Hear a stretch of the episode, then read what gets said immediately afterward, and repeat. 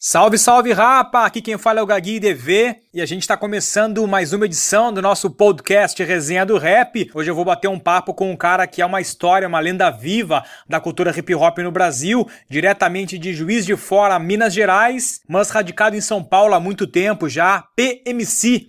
O PMC do Poetas de Rua, o PMC do PMC DJ Deco, o PMC do Gigabu, o PMC da história do hip hop no Brasil, uma honra, satisfação enorme trocar uma ideia com PMC aqui na Resenha do Rap. Vamos começar então o nosso podcast. É agora.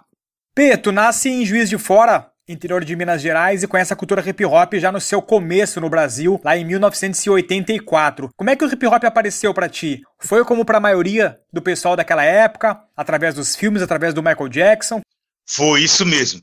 É... Primeiramente, saudar aí a todas e todos, né, que estão assistindo a live, né? Um salve para você aí que fez o convite, fez o contato, fez o convite. Então, agradecidão aí por essa prosa boa aqui, tá certo?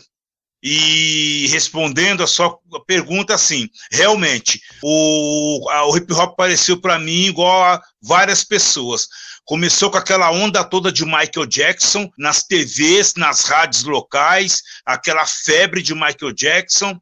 E eu sempre falo isso nas entrevistas. Na verdade, era a cultura hip hop ali por trás, né, dando murro, querendo sair, querendo aparecer, e toda aquela onda, aquela febre de Michael Jackson, né, que foi um furor danado e cercou. E aí foi diminuindo essa grande febre Michael Jackson e a cultura hip hop veio se mixando entre essa né, amenização de publicização de Michael Jackson e a cultura hip hop veio então mixando, se sobressaindo ali é, com a questão do breaking. E tinha uma confusão, né? Porque o Michael Jackson fazia uns passinhos que eram de pop, de locking, né? E às vezes no, em algum clipe dele tinha alguém fazendo alguma dança no chão. Então demorou um pouco para a gente entender que, na verdade, né, Gagui, Michael Jackson foi buscar referências e suas essências também no gueto, né? Então, tudo natural, tudo junto ali, e a história começa por aí. Uma observação importante que eu vi tua no programa Freestyle do Marcílio Gabriel é ter essa consciência que ao mesmo tempo que existe a chegada do hip hop em São Paulo, é ter esse reconhecimento que também existe a chegada do hip hop em Porto Alegre, em Brasília, em Belo Horizonte, e que São Paulo, por ser o maior centro urbano do país, ele acaba ganhando esse rótulo de a capital do hip hop no Brasil, mas não pode ser considerado o único lugar responsável pelo nascimento do hip hop no país. Poucos têm essa consciência, né?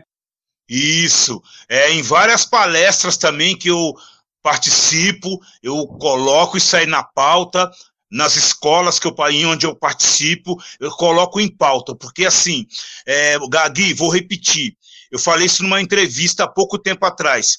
É, quando surgiu, Gagui, a febre da breakdance, foi em toda a América Latina, não foi em São Paulo a febre da breakdance, o mercado da música, o mercado da moda, a mídia em geral, as mídias em geral, teve investimento de dinheiro, de questão de loja, fábrica de tênis, representante de roupas, de esportes. Então, foi maciçamente a América Latina inteira. 1984. Em 83 já tinha uns indícios e foi unânime, foi uma febre, Gagui. Quase todos os pequenos, é, médios e grandes centros estavam dançando breaking. Então, muitas pessoas que dançavam breaking em 84 em São Paulo, muitas pessoas dançavam no Maranhão, dançavam em Porto Alegre. Eu sempre peço para a nova geração, procure saber da história do break na sua cidade as pessoas que estão com 50 anos, com 45 anos, com 38 anos, essas pessoas sabem. Se ainda estiverem em vida, com certeza muitas saberão. Então, tomar muito cuidado enquanto falar que é, o break é, começou em São Paulo. não começou em São Paulo. Começamos em vários estados na mesma época, na, na igualzinho. Em 93, tu participa da coletânea União Break Rap, já abrindo o disco com a música Radical Sim. Naquela época, as coletâneas é que determinavam se tal grupo ou artista ia ter sucesso, ia conseguir engrenar uma carreira. Era tu e o DJ D na época. Quem era o DJ D e como tu acabou parando nessa coletânea? Então, foi o seguinte, é realmente, antes, é, quem cantava rap era como se fosse a pineira, né? Teria que passar por essa peneira. Primeiro, Gagui, quem cantava rap tinha que cantar nos bailes. Tinha que cantar primeiro na praça, nos eventos de rua, aí depois você cantaria nos bailes, porque você cantava na rua, cantava bastante na rua, você ia ficando conhecida, conhecido, e as pessoas, olha, tem um cara na Zona Leste que canta rap da hora, tem um cara na Zona Oeste que canta muito bem, e aí até chegar no ouvido dos caras do baile. E aí eles deixavam cantar. Ó, oh, pode, pode cantar, porque você não vai estragar o baile, não vai fazer vergonha. E aí você cantava no baile. Quando você cantava no baile, se a galera gostasse, plou, algum contratante já aparecia. Dono de selo da época já te contratava. E daí tem um cara chamado Medizu. É um cara que era da Nação Zulu, uma, uma, uma crew de break da, da primeira geração da São Bento, Nação Zulu.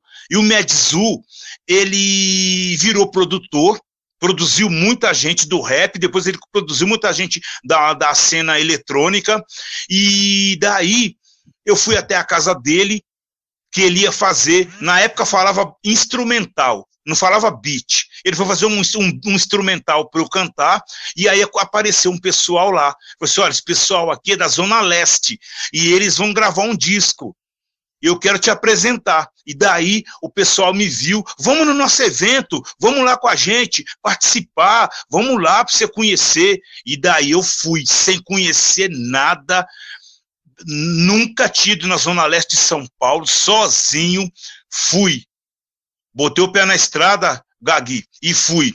Cheguei lá no evento, muita gente, uma praça gigante, e eu tava com uma fitinha, cassete, e sempre você levava um instrumental da fita cassete para você cantar, né? E daí eu levei, tava com qualidade, e daí o pessoal tem tape deck, ah, não tem tape deck, só tem tocar disco, e não sei o que, não deu nada certo. Aí arrumaram, me chamaram no canto, ó, oh, vê essa batida é boa, essa batida é legal, canta aí, tal, tal. Aí tá, deu certo. Então fica aí pra você cantar uma música e tal. Daí, Gagui, quando foi umas 7h40 da noite, eu cheguei lá três e meia da tarde, umas 7h40 da noite, plá, Agora um cara de Minas está aqui, é, o cara chama é, o MCP, está aqui, vai mandar um som pra gente aí, vamos aplaudir o cara aí e tal. Aí entrei e tal, plateia fria, e aí eu, né, com a habilidade, né, do, do diálogo, a habilidade da retórica, né, e da oralidade, porque eu cantava em Folia de Reis. E daí eu cheguei, boa noite, com licença São Paulo, com licença Zona Leste, eu sou, eu sou MCP e tu cheguei aqui para mandar um som, vim direto das Minas Gerais e sem muita conversa, vamos lá porque a galera tá querendo mais. E não falava galera, não podia falar galera. Aí alguns caras não gostaram, porque eu falei galera, tinha que falar manos, rapaziada. E aí eu cheguei pra, eu mandei o som, blá, blá, blá, blá. Aí vieram. Quem é esse cara? De onde ele vem? Qual é a dele? Que, que é isso aí? Enfim, Gagui, várias pessoas ficaram sabendo na segunda, na terça, até que o cara que estava patrocinando essa coletânea me chamou para conversar. Olha, você tem que entrar no disco, mas tem que ter DJ. MC sem DJ não dá certo. E daí tinha um rapaz lá da região, que era o DJ, que é o DJ D, e aí me aproximei dele, e ele se aproximou de ele se aproximou de mim, e aí participamos junto nessa coletânea. A minha história com o DJ D é, é basicamente essa. Nós não seguimos adiante. Foi para esse trabalho aí. E ali, Gagui, começaram a conhecer o PMC. E na é. época, essa música não era uma música para tocar na pista, era uma música para reflexão, como falavam os manos antigamente. É música para consciência. Mas o que, que me ajudou muito, Gagui? Era uma geração, Gagui, de produtores, de investidores e de público que prezava muito pela identidade vocal. Era uma época que não era flow, era identidade vocal. Se você tivesse identidade vocal, você estava no jogo. Então, por isso que eu acho que quando o pessoal me pergunta, é, ah, o trap? O trap é uma merda? O trap é legal? O trap é lixo? Eu falei, calma, calma. Cada geração com a sua trilha sonora. É preciso entender o momento, o mercado, o que está à volta dessas gerações qual é a pauta musical, qual é a pauta cultural que tá, quais são os timbres de batida que permeiam essas gerações. Então, era uma geração, Gagui, que prezava pela identidade vocal. Dois anos depois, em 95, vem PMC e Poetas de Rua. Esse disco ele é resultado da tua participação na coletânea? Sim, realmente. O, o, o fato de ter participado da coletânea e ter me destacado na coletânea, um outro selo, um outro é, representante de outro selo, que na época não falava gravadora, de outro selo, me procurou para com uma proposta para que eu gravasse esse trabalho aí. E daí é o seguinte, é, o PMC Poetas de Rua, na verdade eu criei esse nome, Gagui, porque eu, eu precisava colocar um deles comigo, porque o dono da gravadora não queria que eles entrassem na capa do disco. Não, a capa é só o PMC, não quero ninguém na capa. E eu, Gagui, eu vim de Minas Gerais, cara, sabe? Eu sou. É, é, até então era mineiro, gente, gente boa, mineirinho, gente boa, sabe? Eu acho que tinha que agregar todo mundo. Então eu inventei isso. Não, mas eles são os poetas de rua. Até porque um deles era b-boy. Ele era, entre aspas, o meu b-boy. E porque tinha, era comum isso, grupo de rap ter DJ e b-boy para essa geração. E principalmente no meu caso, porque eu comecei dançando break na rua. E um daqueles manos ali, do Poetas de Rua, eles dança, ele dançou muitos anos na rua comigo. E ele também é Juiz de Fora. E tem o DJ, que é o DJ Cal, que mora em São Paulo, na zona norte de São Paulo, Jardim Elisa Maria, muito bom, era um ótimo DJ na época, é um bom DJ ainda, e me acolheu, me mostrou coisas interessantes, é, participou ativamente dos meus trabalhos, tanto em ensaios, shows, na produção com o DJ Rafa. Então, foi um, um trio ali que deu muito certo e um cuidando do outro, e os, os, três, um tinha carinho pelo outro. Não era, ô oh, mano, porra, mano, e aí, irmão? Não, nós tínhamos um respeito, um cuidava do outro. E em 96, um ano depois, tem um trabalho teu que é a Sociedade Decadente, que tem produção do Rick Bonadil. É o seguinte, Gagui, o, o dono da gravadora, do Poetas de Rua, ele estava fazendo um disco de samba e ele estava tentando gravar o Exalta Samba, o Catinguelê e o Arte Popular, que na época ninguém conhecia. E ele também estava gravando um grupo de palhaço, uma dupla de palhaço que cantava música de aniversário ele foi num produtor negociar para produzir é, ou Exalta Samba, ou Catinguelê, ou Arte Popular. E produziu o, esse, essa dupla de palhaço. E nisso, ele pegou oito discos da gravadora dele e levou para o produtor. No meio dos oito estava o PMC Poetas de Rua. O produtor ouviu e falou: que é isso aqui? Ah, isso aqui é uns caras lá do rap. Não, mas eu quero ouvir o que é isso aqui. Não, eu, eu quero ouvir esse cara aqui. O que, que essa música aqui, Corre que lá vem os homens? Que som que é esse? Que, que, que é essa voz desse cara aqui? Uma, a voz desse cara é uma marreta. Não, sei, não, eu traz esse cara, eu quero conhecer, eu quero ajudar. E daí ele me chamou para conversar e falou: olha, é, vou te levar num cara, ele quer conversar, quer te conhecer e talvez ele quer produzir seu trabalho. E aí fui para lá. Cheguei lá, era o Rick Bonadio, ainda no começo de tudo, Gagui tudo. Eu não vou contar tudo aqui agora, porque não tem tempo e não é o momento, né? Mas assim, nós tivemos uma longa história juntos. Quando eu cheguei lá, ainda é, Bonadil não estava não tava nem começando, na verdade, sabe? Daí ia começar a questão do Bonadio. Enfim, Gagui, eu cheguei lá e ele descobriu, Gagui, que eu não tinha ganhado nada. Isso aqui eu sempre vou falar na entrevista. O meu primeiro disco, Gagui, vendeu 60 mil cópias.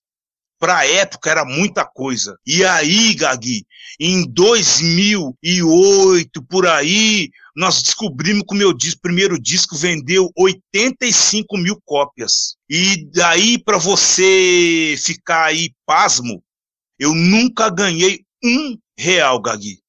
Nunca. Eu estou explicitando isso aqui, sabe? O tempo passou, eu ganhei amadurecimento, né? Com meus 52 anos, fui ganhando amadurecimento, fui entendendo, né? As quedas e as ascensões dentro do rap, da minha história.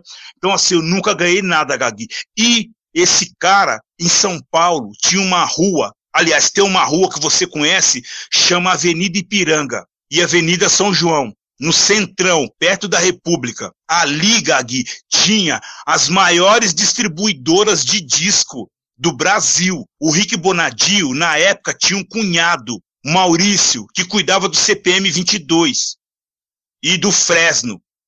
O Maurício, na época não tinha nem Fresno, CPM, nada, tinha nada disso. O Maurício já conhecia esse pessoal. E aí alguém dessas equipes levou para o Maurício. O Rick Bonadio pediu para fazer uma pesquisa sobre o meu nome. E aí, lógico, racionais, racionais, racionais, racionais, sempre, né?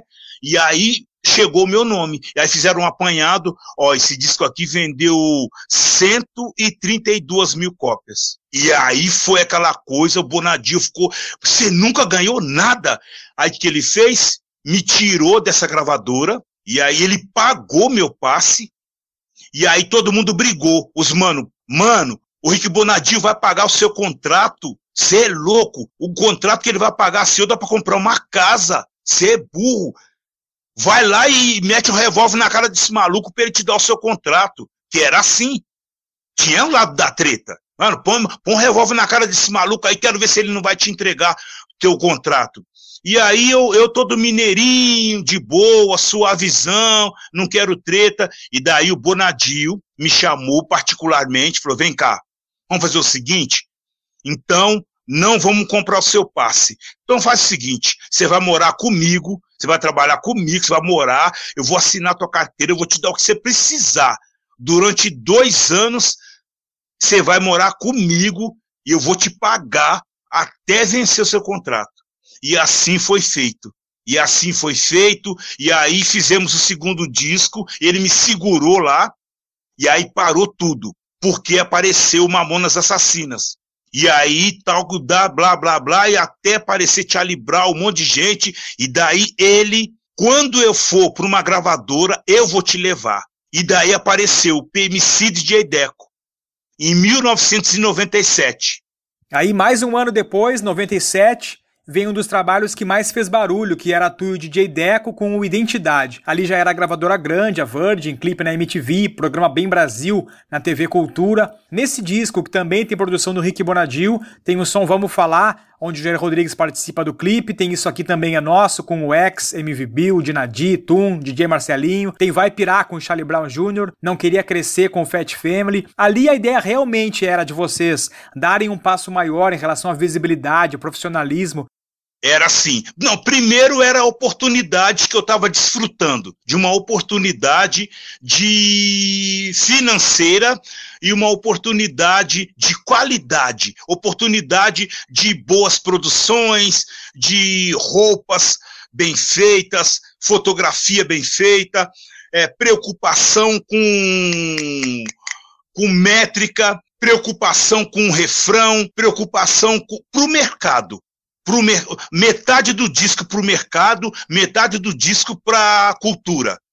Eu, eu consegui fazer esse, esse meio termo aí, esse balanço. E no meio do caminho tinha os guardinha do rap. Os guardinha do rap é, fizeram assim um complô muito forte, porque era uma fase que não se ia para gravadora grande. Era você estava se vendendo para as gravadoras. Jamais você tinha que ficar na quebrada, mano. Ficar na favela, irmão. O rap é da favela, irmão. Não tem que ir lá pro meio dos boy. Então era um outro contexto, era um outro pensamento. Havia ali sim é, a questão de autoafirmação, mas também havia ali uma falta de maturidade em vários de nós, né? E então, mas eu consegui, atravessei o portal, consegui trabalhar, trabalhei muito, muito. Foi ali que eu aprendi o que era direito autoral, o que era horário, horário de ensaio, horário de ir na rádio, sabe? É, horário para sentar e criar com, e fazer composição. Eu não sabia nada disso enquanto eu estava na, na, na, gravadora lá do, da quebrada dos manos, não sabia nada. Direito autoral, direito desconexo, nada, execução de rádio, é, horário de ensaio, horário de van, todo um, um, um compromisso ali, um compromisso não, toda uma, uma profissionalização. Uma profissionalização, eu não sabia. E daí, o PMC de Gedeco conseguiu, nós viajamos muito.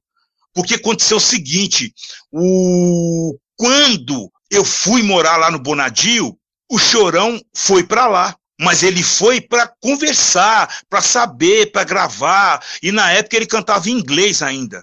Tinha um cabelo grande e tal. E aí comentaram com ele. Ele perguntou, aquele cara lá é com um cara de rap? Pessoal, é, o cara, eu ficava lá atrás, limpando cabos, guardando aparelho, equipamentos, e daí o chorão foi até a mim Ô, oh, velho, você que é aquele cara, sou eu. Hum, velho, eu vou gravar um som. Tu faria um som comigo, vamos lá, pode ser. O que, que você acha? Pensa aí, se não tem problema para tu dentro do rap, porque meu som é rock, enfim. E daí, aí ele levou meu, meu disco para autografar, tiramos foto na época, aquelas maquininhas bem antigas, sabe?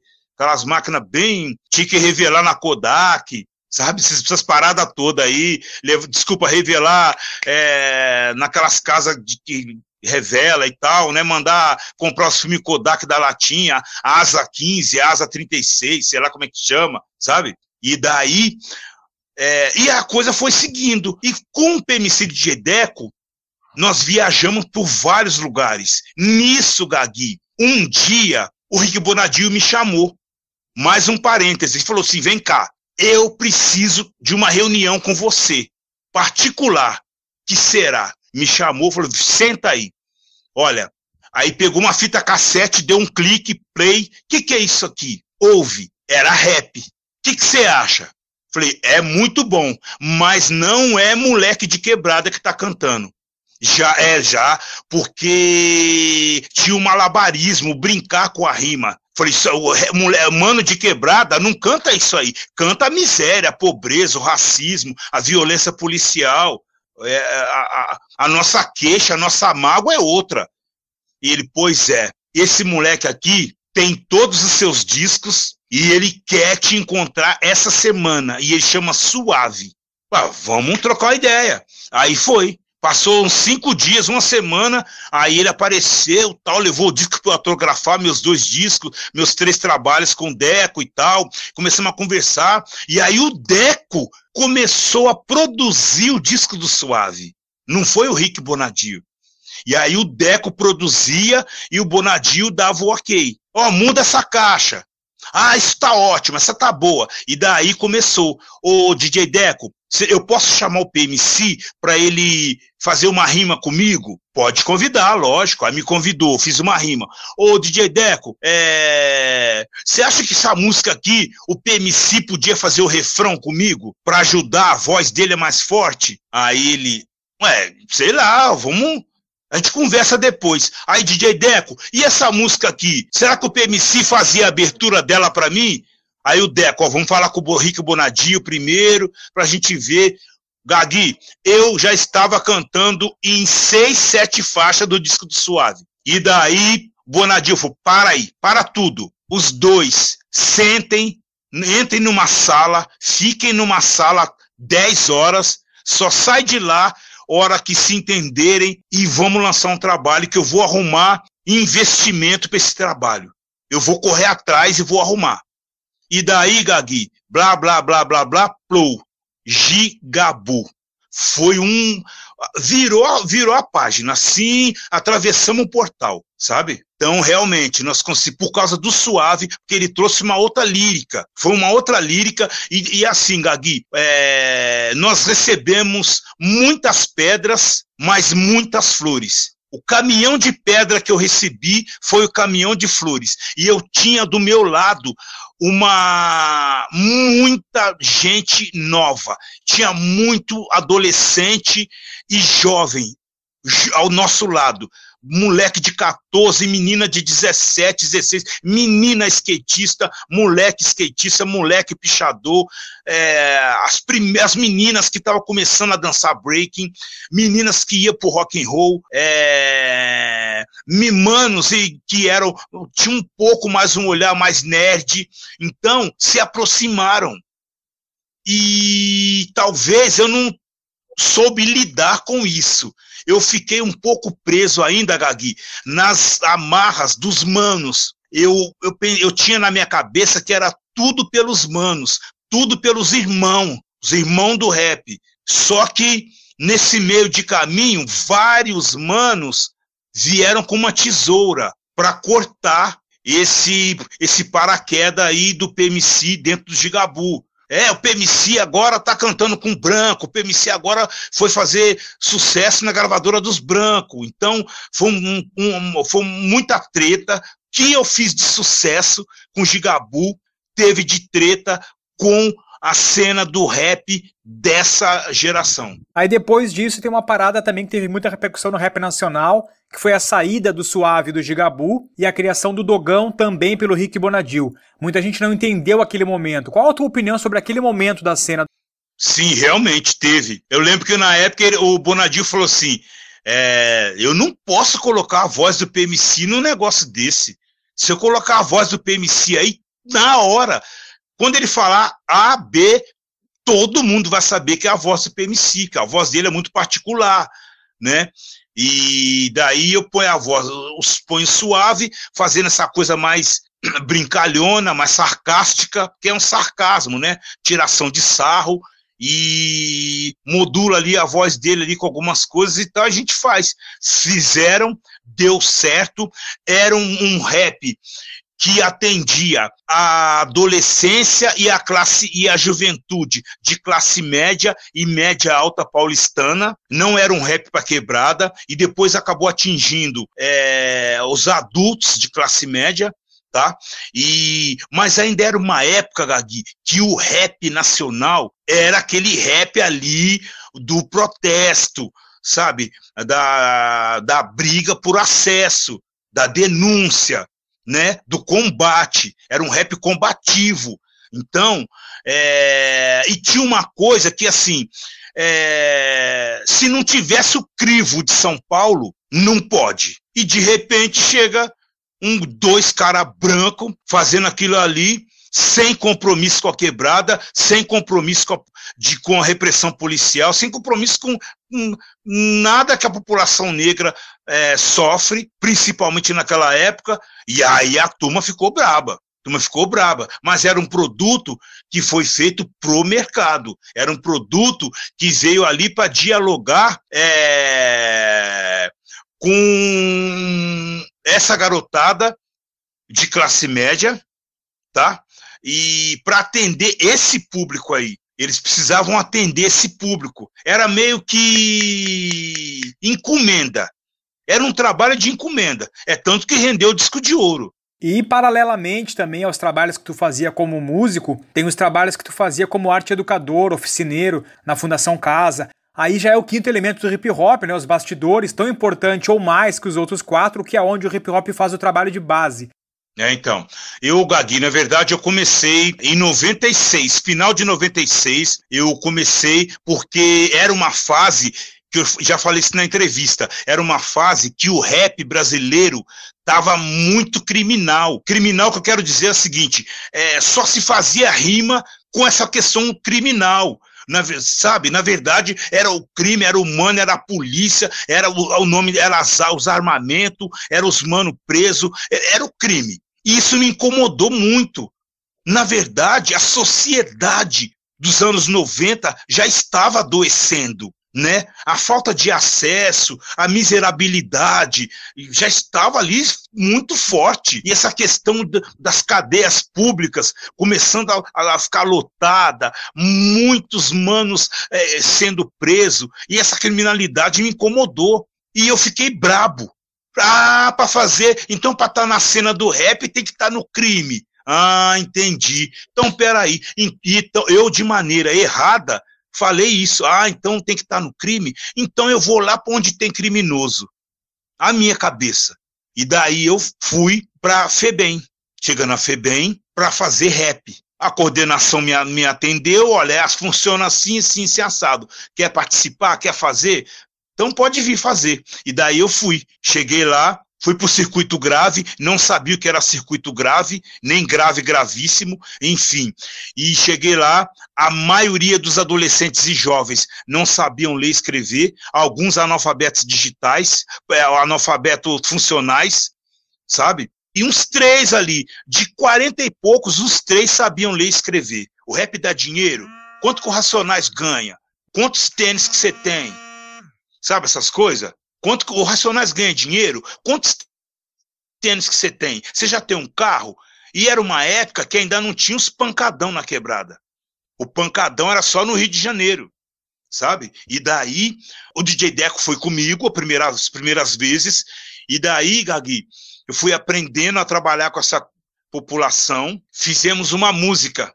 A música deu certo e foi parar no disco do Gigabu. Chama Realidade é, autorização e proteção do, do promotor da época, doutor Wilson Tafner, da vara da infância e da juventude, da vara da família, sabe, doutor Amara. Então, nos ajudaram, conseguimos tirar meninos que estavam cumprindo medidas em regime fechado para viajar para fazer arte educação.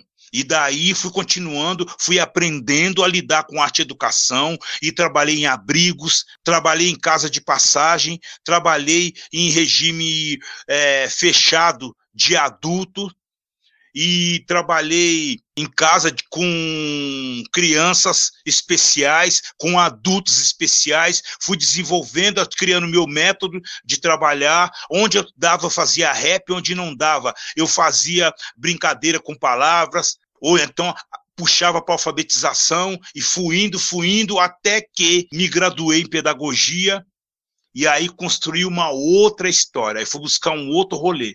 Esse trabalho dentro da FEBEM, que depois acaba se tornando a Fundação Casa, além da participação dos internos na música de vocês, acaba gerando um álbum também, gravado pelos próprios internos. Como é que foi esse trabalho? É, chama-se Gigabu Apresenta Quadrilátero. Isso mesmo. Gigabu apresenta quadrilátero, né, que tem a participação ali de várias pessoas, né, da cena do rap e tal. Aquilo ali, Gagui, seria o segundo Gigabu. Seria o segundo Gigabu. Nós optamos por não fazer e dar oportunidade para os meninos, porque na época ia haver um investimento naquele disco. E faltando dois, três meses, Gagui, a gravadora fechou encerrou a gravadora no Brasil. Do Gigabu apresenta quadriláteros. Mas o Gigabu apresenta quadriláteros é justamente é aquela garotada que participou daquela música e depois participou do, do próprio álbum. E aí nós conseguimos algumas pessoas de nome na cena para participar desse disco aí. É isso que aconteceu. Nessa linha da educação, tu acaba te formando em pedagogia e começa a desenvolver muito do que a academia te proporcionou nos teus trabalhos de base que a gente citou aqui agora há pouco. Só agrega, né? No começo eu fui muito às avessas. Eu não concordava. Eu falei, eu não vou misturar. Eu pensava assim, eu não vou misturar o meu style de rua, né? Eu sou da rua, caramba. Sou hip hop, eu sou rua, sou quebrada, com aulinha, com um projetinho escolar. Eu não, não tem nada a ver. Cês, todo mundo careta. E daí eu fui entendendo que para eu dialogar com a escola, eu tinha que entender o código da escola e mediar. para a escola entender o meu próprio código, que é da rua, que é do hip hop. Então eu fiz esse mix de experiência de rua, experiência de vida com experiência acadêmica, para unir, para eu trabalhar nos lugares porque ah, poucas pessoas falam Gagui, mas foi uma época também que as escolas detestavam rap. Nem a pau. Falava rap nem entrava. Uma coisa que ajudava, tinha que falar hip hop. Olha, hoje vai ter aula de hip hop. Ó, o professor de hip hop chegou. Olha, amanhã não vai ter hip hop. Então, olha, e no release, no currículo, o tal pessoa fez um trabalho assim e tal, mas também é do hip hop. Se botasse rap, não entrava. E daí eu fui buscar esse conhecimento acadêmico, porque eu fui fazendo tanto trabalho em vários lugares com adolescente privado de liberdade, cumprindo medidas socioeducativas de privação de liberdade, é, adolescente de liberdade assistida, adulto privado de liberdade, né? A, adultos especiais, uma coisa que eu sempre falo, é, não é portador de necessidades especiais, não falem isso, pessoal. É pessoa com necessidade, é, é pessoa especial.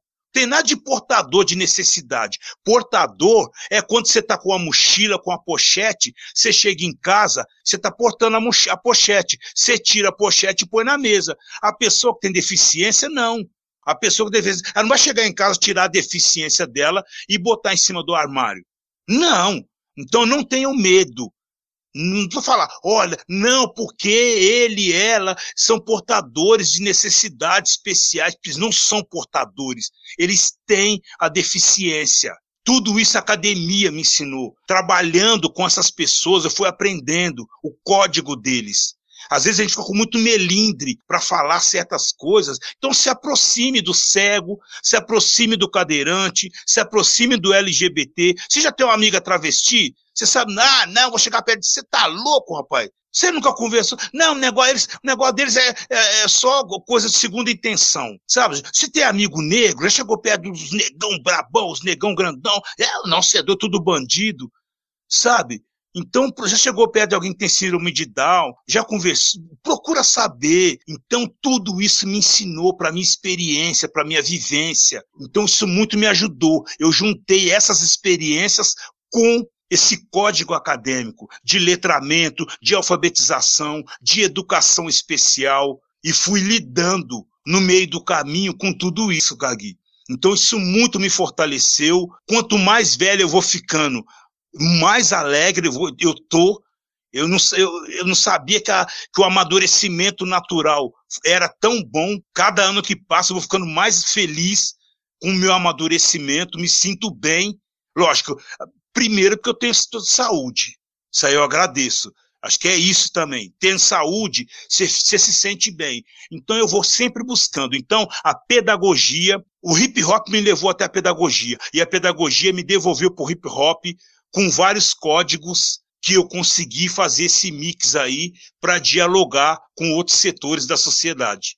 Eu entrevistei o Amarelo do grupo Revolução RS de Porto Alegre. Eles tiveram um período morando em São Paulo, a convite do Milton Salles, e o Amarelo me falou de um momento que eles estavam em São Paulo, até passando por momentos de dificuldade financeira para se manterem, e tu teve no apartamento da sobrinha do Milton, onde os guris moravam, e comprou algumas coisas para eles, fez um rancho lá. O Amarelo é muito grato por isso até hoje. Tu lembra disso? Lembro eu nunca mais eu vi o amarelo, você acredita? Eu para dizer que não, eu vejo o, o DJ Peia aí no Instagram, um dia eu dá mais ou menos ali, mas o, o amarelo, nem sei se tem Instagram, nem amarelo, nem PX, nunca mais eu, eu vi esses meninos e era uma garotada talentosa, viu, Gagui? Talentosa ali do Revolução RS, talentosa mesmo. Sabe quando faz de, ia fazer diferença no mercado e para a idade deles? O, R, os meninos do Revolução, eles são muito, é, muito talentosos, né? Inclusive para essa geração aí. E assim, Gagui, uma coisa que acredito que você saiba disso mesmo que você não tenha, mas sabe. Só quem sai do ninho é que sabe o que a outra e o outro passa no ninho dos outros, tá? Só quem bate asa sabe. Só isso. Então, assim, é, muita gente aqui em São Paulo não, não sabe, não, não entende isso, porque nunca saíram, não precisaram sair. Né? A capital, a grande metrópole oferece tudo. Então não precisa ir para outro estado, não precisa ir para outro rolê. Agora, quem sai de outro estado, só quem sai do ninho é que sabe. Então, tem uma. Igual, igual essa polêmica, Gagui, de negro. Não adianta, Gagui. Só a população negra sabe o que passa, as perseguições. Mano, você tá viajando, que shopping, mano, o maluco nem, o segurança nem te olhou, você tá chapando. Não é, Gagui, a gente sabe, porque é desde os 12 anos. Desenvolve com 10, 11 anos, sabe? E aí, voltando pro foco aqui, é isso. Quando você sai de casa, você passa veneno, você reconhece o seu veneno e outras pessoas. Então você vai ali mediar, você vai fazer a mediação do veneno do outro com o veneno que você passou, mas que ele está guardadinho ali, ó, no seu coco, sabe? Mas nunca mais viu amarelo, cara. Nem PX, nunca mais, sabe? Mas foi uma. Posso falar uma década, você me corrige, mas foi uma década, o, o Gagui, que muitos grupos de São Paulo aterrizaram em Porto Alegre. Não estou falando de, de, de 8, 9, 10, não. Estou falando de vários. E aí, enquanto que Porto Alegre só me trouxe da Guedes um pouco de MCPA e um pouco de Nitrodi, alguns b-boys ali, por causa de campeonato. Você me ajuda se eu tiver viajando. Eu não lembro. Depois você, você pesquisa, você tá aí perto. Eu acho que chama Lords. O, o, o, DJ Pia tinha um grupo que chamava, acho que M, Lords MCs, que foi aí que eu conheci o Pia, né? O Pia também, o Pia, ele tem aquela coisa que eu te falei, identidade vocal. Tu escutava o Pia, você sabia que era ele, porque a, o vocal dele era marcante, era, não, é marcante, e o sotaque. Então, dava ali a originalidade, a legitimidade. Ah, é o Piá. Ah, nem é aquele MC Piá lá do, lá do sul, nem é aquele MC Piá lá de baixo. Assim que os caras falavam. Tu teve a oportunidade também de ir para Inglaterra, para Alemanha e para Espanha. Como é que foram essas experiências, P? Nós fomos para Com, como convidados na época quem era o produtor, o dono do evento executivo, era o MZ. MZ é um cara da Europa e ele é quem cuidava do Bear of the Year. E nós fomos a convite dele. Então, na época, o, nós juntamos ali quem tem grana, quem não tem, e não sei o quê. E, inclusive, o Rick Bonadil, na época, me ajudou também a ir para essa, essa viagem e nós fomos para conhecer o Bear of the Year, conhecer o, a, toda a programação, conhecer os bastidores, conhecer a produção do Bear of the Year, que o Bear of the Year estava considerado o maior encontro de breaking do mundo durante vários anos aí. E daí nós fomos fizemos contato antes, e a equipe nos recepcionou muito bem e nós ficamos lá 15 dias. Chama, nós paramos em Frankfurt, não, desculpa, eu, na verdade, assim, eu fiquei três dias em Madrid e que eu fui encontrar um pessoal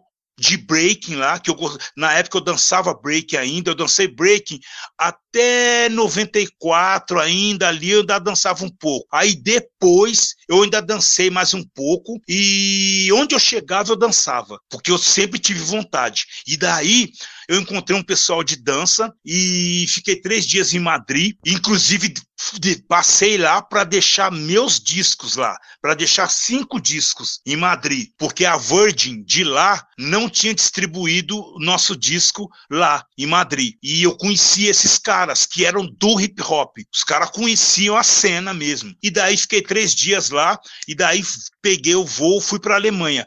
Aí chegou em Frankfurt, fiquei dois dias em Frankfurt e daí que eu fui para Offenbach.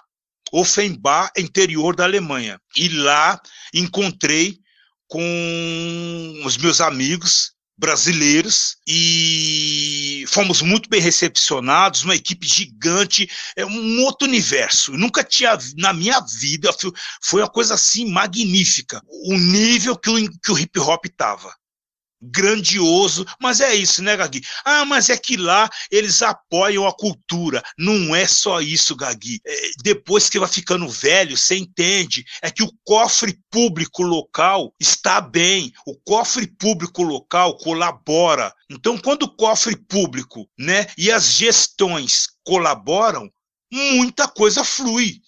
Eu não posso comparar o cofre público de Frankfurt, que é o que respondia para Offenbach, com o cofre público do, do, do, Brasil, de Porto Alegre, de Santa Catarina e de, do Maranhão.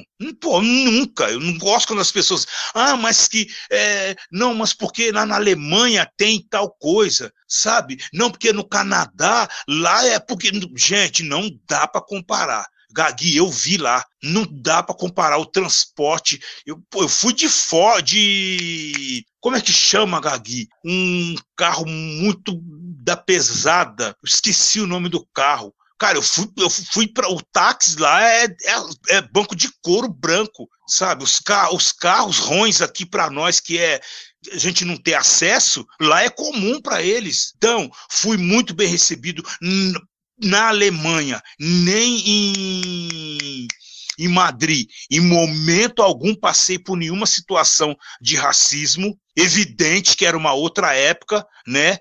Há uns anos atrás, mas nem, nem em Frankfurt, nem em Offenbach, que é interior da Alemanha, não passei por situação nenhuma vexatória de constrangimento, de racismo. Fui muito bem é, tratado nos dois lugares, né? tanto pelos grafiteiros de Frankfurt, quanto pelos b-boys e os DJs lá de que estavam em Offenbach. E daí, de lá, fomos para Londres. Aí ficamos dez dias em Londres e Londres também, para conhecer os encontros de big girls e b-boys, para pegar os modelos, e lá nós já nos juntamos com um DJ Patife, que é um DJ da cena eletrônica do Brasil, e daí o, o DJ Patife nos apresentou a cena eletrônica de Londres, que, entre aspas, é meio que o hip hop deles lá, a cena do and bass. Eu sempre agradeço pelas, por essa oportunidade de ter conhecido, de ter né, contemplado, de ter aprendido. Voltei com outra cabeça. Cheguei aqui querendo mudar tudo. Não, vamos fazer isso, vamos mudar. Tem coisa que até hoje nós não mudamos. Cheguei de lá querendo mudar tudo, Gagui. É incrível, cara. Mas foi um encontro muito bom. Tem uns guardados de lá até hoje. E um grande aprendizado no coração e na memória. Foi muito bom. O que, que, a gente ainda pode esperar do PMC como artista? Tem algum projeto sendo executado, alguma coisa para sair? Tem um cara importante também que eu não posso deixar de citar nesse momento, que é o Rômulo, que é da Estrada de Terra, que foi o cara que nos aproximou, passou o contato de um para outro para que hoje a gente pudesse bater esse papo aqui na resenha do rap. E ele me falou de um projeto chamado Giga Roots.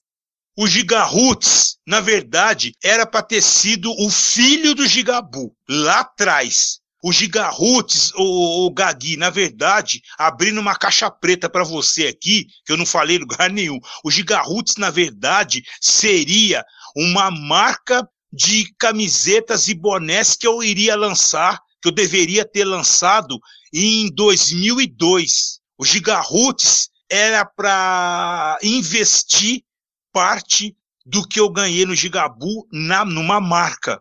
Mas só que não era tão fácil assim o, eu ia, o, as costureiras, os, quem tinha tecido, quem criava estampa, não era tão maleável, não tinha muito diálogo. Então acabei, algumas pessoas quiseram o dinheiro e não me entregaram o produto pronto.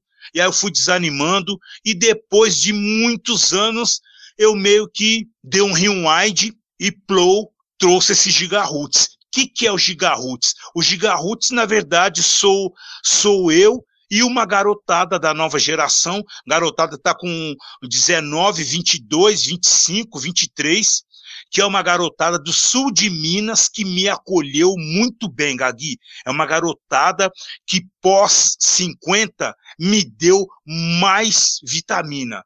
É uma garotada que me deu uma carga de vitamina para eu me renovar, para eu ouvir é, novos raps, para eu ler outras coisas, para eu ter outros olhares. Então essa garotada é que está comigo no Gigaroots e que me fez, que me reinventou.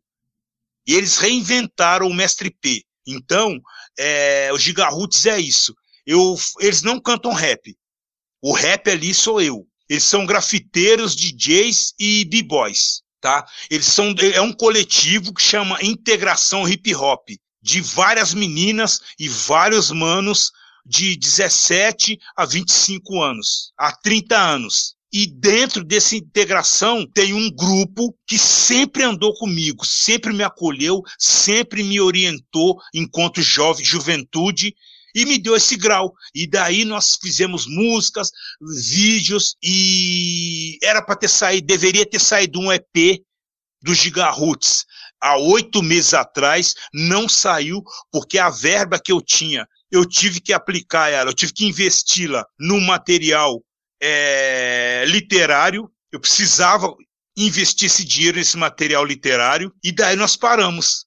Hum, quando vê, veio o corona e cortou meu barato no meio do caminho. Então eu tô lá com um videoclipe no meio do caminho, né? Músicas para terminar de masterizar, já as vozes foram gravadas. Então tá lá, tá quase pronto. O Gigaroots é isso, é o PMC que ganhou vitamina da nova geração do sul de Minas. Esse reconhecimento e esse respeito que esse pessoal tá tendo contigo, essa coisa mais nova aí do Gigaroots, do Integração Hip Hop, tem contigo, eu acho que é super válido justamente por isso, por saber que tu é um cara que construiu muito da história do hip hop no país, contribuiu bastante para que hoje a cena continue em atividade da forma que tá. E a gente só tem a agradecer então todo esse teu trabalho, a tua dedicação, né? Pela cultura hip hop. Então a gente agradece aqui no Resenha do Rap, deixa o microfone aberto para ti também aí. Agradecimento final. Tamo junto, P. Obrigado mesmo por mais essa resenha aí. Eu agradeço aí também a você, né, a toda a galera que tá aí na escuta aí, prestigiando, né, o podcast. Muito obrigado aí a todas e todos. Tá certo, pessoal? Muito obrigado. PMC e ainda tô por aqui, dando um grau no vocal para quem quiser ouvir. Grande abraço aí a todas e todos. Gagui, brigadão aí. Valeuzão, pessoal.